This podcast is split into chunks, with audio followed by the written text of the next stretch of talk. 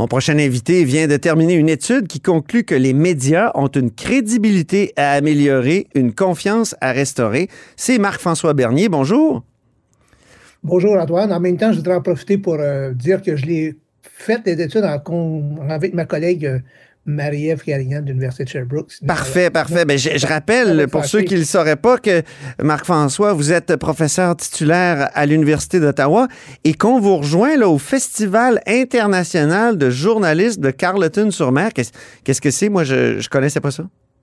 Ben, c'est la première édition hein, de cette, une sorte de grand colloque, de congrès qui, qui réunit des journalistes, mais pas juste des journalistes, des gens du public aussi. Euh, qui va parler des, de journalisme, surtout avec un angle justement où on s'intéresse à ce que les, le public pense ou à dire aux journalistes. Et je trouve que c'est très intéressant, c'est innovateur d'avoir cette conversation-là qui manque euh, beaucoup. Mm-hmm. Et euh, donc, c'est la première édition. Et puis, euh, voilà, je suis là. Puis, il y en a d'autres qui sont arrivés. Genre, je, je côtoie des, des, gens depuis hier ici. Là. Parlez-moi de, cette étude, moi qui me déprime un peu. Plus de 45 des Québécois et Québécoises qui croient que les journalistes contribuent à créer et diffuser des nouvelles qui sont volontairement fausses et trompeuses. Mon Dieu, 45! Oui, c'est immense. Puis ça, c'est la définition standard de la désinformation. Hein. Vous savez, euh, je n'ai pas demandé, pensez-vous qu'ils font de la désinformation, parce que tous les gens ont, plusieurs personnes ont des, définitions très différentes. Ah oui produire des, de façon involontaire des nouvelles fausses, des fausses nouvelles pour induire en erreur puis tromper, c'est ça la, la vraie désinformation. Alors, c'est hmm. pas comme une erreur qu'on fait dans nos textes. Tu arrives à faire des erreurs, là, puis par inadvertance, parce que hmm. nos sources n'étaient pas bonnes. Mais là, c'est. Et 45% j'étais très, très surpris de ça. Et puis, je vous dirais que j'ai pas fait tous les recoupements, là. Ces premiers jets, euh, c'est très préliminaire, ce rapport-là qu'on vient de, sur lequel on travaille encore au moment où on se parle. Mais mm-hmm. euh, il y a un recoupement. Je voyais que, par exemple, les gens qui ont affiché une préférence pour le Parti conservateur du Québec sont beaucoup plus nombreux à penser ça que des gens, par exemple, qui ont une préférence pour le Parti québécois ou la CAQ ou les libéraux, voyez-vous. Ah oui. Euh, J'ai pas fait des tests statistiques, voir s'il y avait une différence significative, là, mais on voit qu'il y a un écart. Et à certains égards, ce qui est intéressant, c'est que un autre groupe politique ou partisan qui a un regard très critique sur les médias, c'est des gens de Québec solidaire. Ah bon? Alors j'imagine que ce n'est pas, pas pour les mêmes raisons que les conservateurs, hein, mais euh, ce qu'on voit, c'est que, et c'est très préliminaire, il hein, faut le dire, mais que ceux, les répondants qui affichent des, affinités partisanes et qui ont un, un, regard plus critique ou des perceptions, perceptions plus négatives face aux médias et leurs journalistes au Québec, c'est bien sûr en premier les conservateurs, les gens mhm. proches du Parti conservateur, mais en second, les gens de Québec solidaire. Alors là, il y a peut-être des choses à aller vérifier, les raisons pour lesquelles ils se méfient un peu plus que les gens du Parti québécois. C'est les deux extrêmes en même temps. Hein?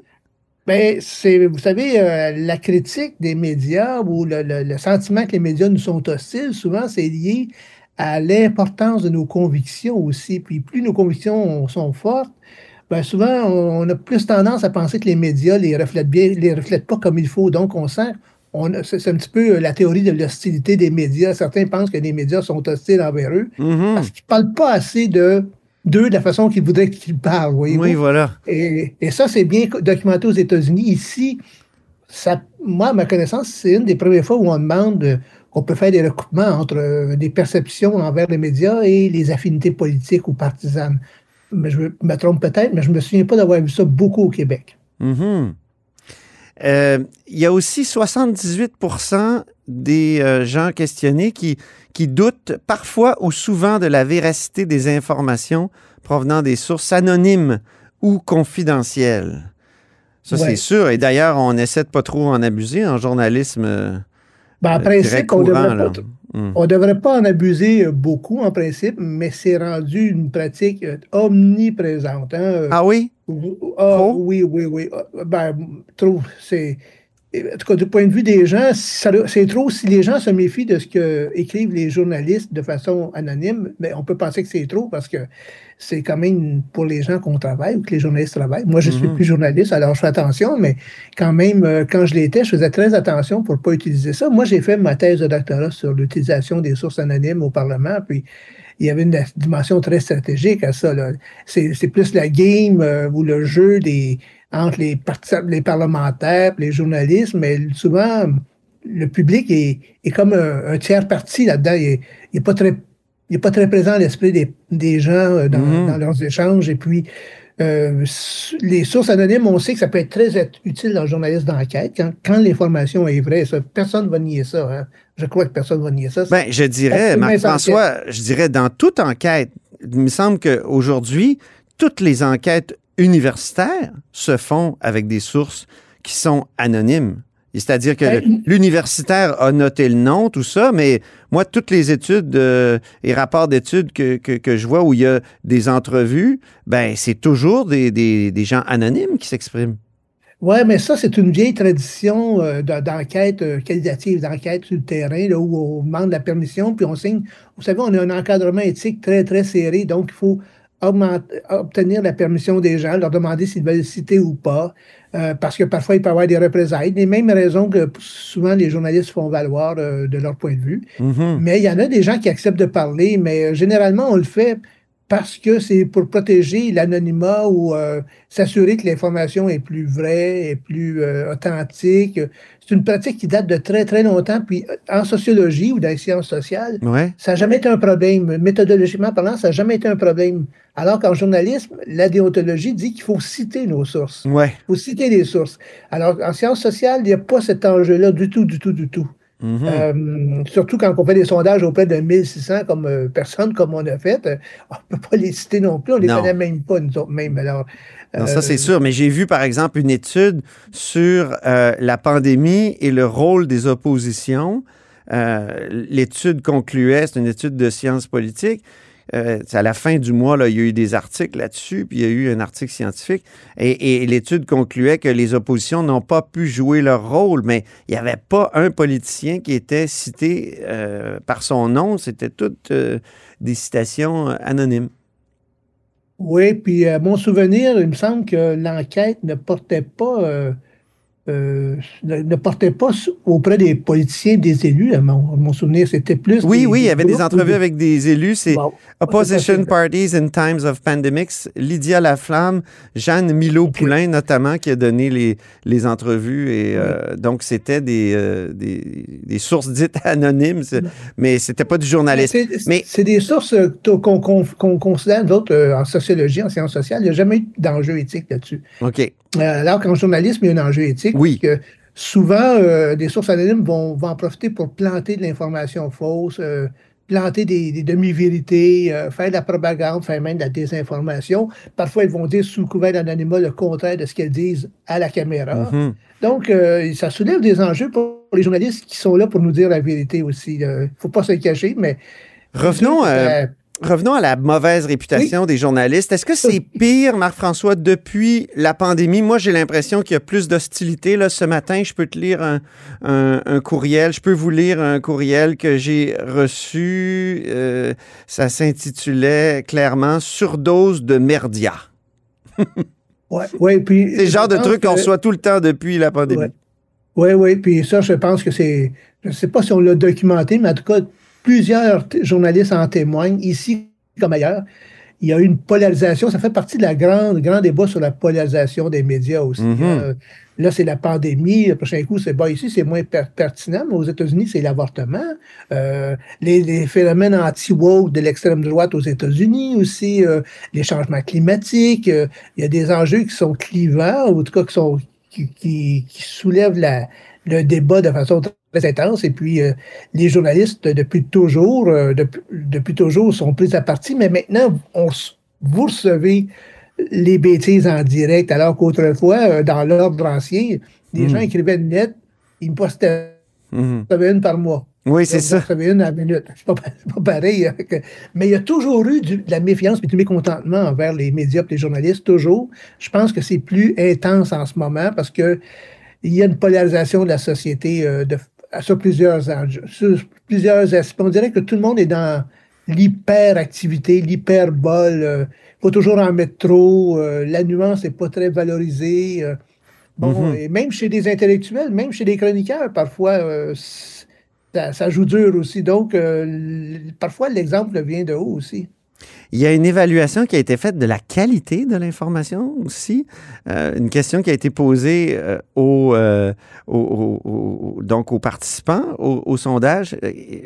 Parlez-moi du, résultat. Oui, mais on leur demande notamment si, grosso modo, ils sont satisfaits de la qualité. Puis ça, de la qualité, on n'a pas défini ce que c'était. Donc, on les laisse dans leur esprit mm-hmm. évoquer ce que ça peut, représenter. Mais il y a quand même là-dessus une sorte de... Bon, les, les gens sont pas nécessairement euh, vent debout hein, contre l'information. Non. C'est pour ça que pour ça que je dis qu'il faut aller au-delà de, ces grands concepts-là comme qualité, euh, euh, équité, etc., etc., puis aller dans le détail de ce que ça représente en réalité. Puis là, quand on va voir les indicateurs, mais c'est là que ça flanche un peu plus. Mais quand même, on voit, par exemple, que c'est intéressant, les médias, 76% de nos répondants estiment que, comment dire, ils font plus confiance à l'information qui vient des médias traditionnels plutôt qu'à celle qui vient de, de, personnes autour d'eux. Voyez-vous, euh, donc, ils font confiance à, plus aux médias traditionnels qu'à leur réseau personnel. Donc, c'est encore un bon. tout n'est pas perdu. Mais et, plus que les réseaux sociaux. Oui, plus que les réseaux sociaux, oui, tout à fait. Donc, les, médias traditionnels, malgré, malgré toutes les bêtises qu'on reçoit, sont, ont encore la cote. Oui, oui, plus que les médias sociaux. Si je me souviens bien, je n'ai pas tous les, 50 pages devant moi, mais je pense que c'est à peu près juste 12, 12 qui, qui, estimaient que finalement, il aimait mieux avoir l'information euh, de leur réseau, euh, de, leurs amis, puis de leur réseau social, puis notamment Facebook, etc., etc. Donc, grosso modo, c'était ça, mais il y, avait, il y a quand même des choses qui sont intéressantes là-dessus. Donc, euh, mais il y a des inquiétudes à avoir sur la crédibilité. Moi, j'ai il y a des questions que je posais, que j'ai posées en 2023 que, que je posais en 2009-2013 quand j'avais une chaire de recherche à Ottawa. C'était par exemple, pensez-vous que la télévision raconte les, les, événements ou les choses à peu près ou exactement comme elles se sont passées ou pas hmm. du tout? Et là, on voit ça baisser beaucoup. Là. Avant ça, quand on faisait les gens qui disaient euh, ça s'est passé tout à fait comme la télévision le raconte ou, euh, ou à peu près, même chose pour les journaux, puis etc. Là le, score était autour de 75-80% Et là, ça a baissé autour de 60-66% Ah, quand même. Donc, pour, autant, la télévision demeure le média le plus crédible, mais ça, c'est vrai depuis les années 70. Ah bon? Il n'y a, pas de nouveauté. a pas de nouveauté. Hmm. Mais il y a une chute, il y a un déclin, là, puis euh, à un moment donné, Internet est un peu plus haut, puis là, il a baissé aussi. Donc, il y a des choses qui se passent. Là. Il y a, encore une fois, cette photo, on a l'avantage d'avoir cinq sondages avant pour voir une sorte de de tendance. La tendance n'est pas très bonne. Maintenant, parfois on parle... Pas très bonne pour les médias euh, généralistes. C'est ça, pour les médias généralistes, euh, effectivement. Donc, quand, au lieu de demander euh, pensez-vous qu'ils disent la vérité, on dit pensez-vous qu'ils racontent les choses comme elles sont passées ou pas? Et là, c'est ah un peu plus précis. Là. Ben Une chose qui est intéressante aussi, c'est que, puis là, je vous parle, puis je regarde, je fais défiler un peu mon, mon, mes faits saillants. Mais, en terminant, oui. Puis, euh, mais quand les gens, supposons là, les, que, vous, et ça, c'est des critiques qu'on entend souvent.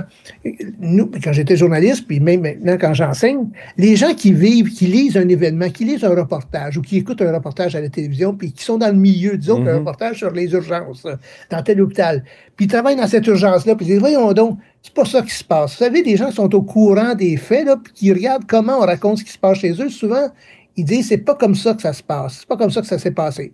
Or, dans l'enquête, on, pense, on voit que les gens sont pas si négatifs que ça.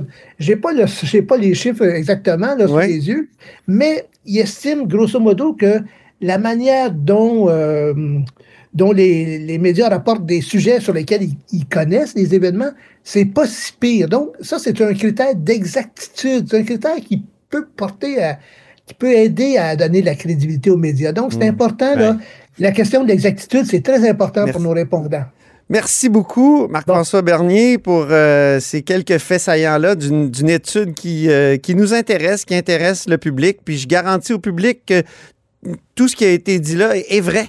ouais, ben là, je suis un petit peu hésitant à certains moments. C'est vrai que vous êtes à Carleton-sur-Mer et euh, on vous souhaite un bon séjour là-bas au Festival international de journalistes. Puis euh, moi, je vais mettre un, extrait des faits saillants sur euh, la page Facebook de l'émission Là-haut sur la colline. Merci. Parfait, merci, au revoir. Je rappelle que Marc-François Bernier est professeur titulaire à l'Université d'Ottawa. Et c'est ainsi que se termine La Haut sur la Colline en ce jeudi. Merci beaucoup d'avoir été des nôtres. N'hésitez surtout pas à diffuser vos segments préférés sur vos réseaux. Ça, c'est la fonction partage. Et je vous dis à demain.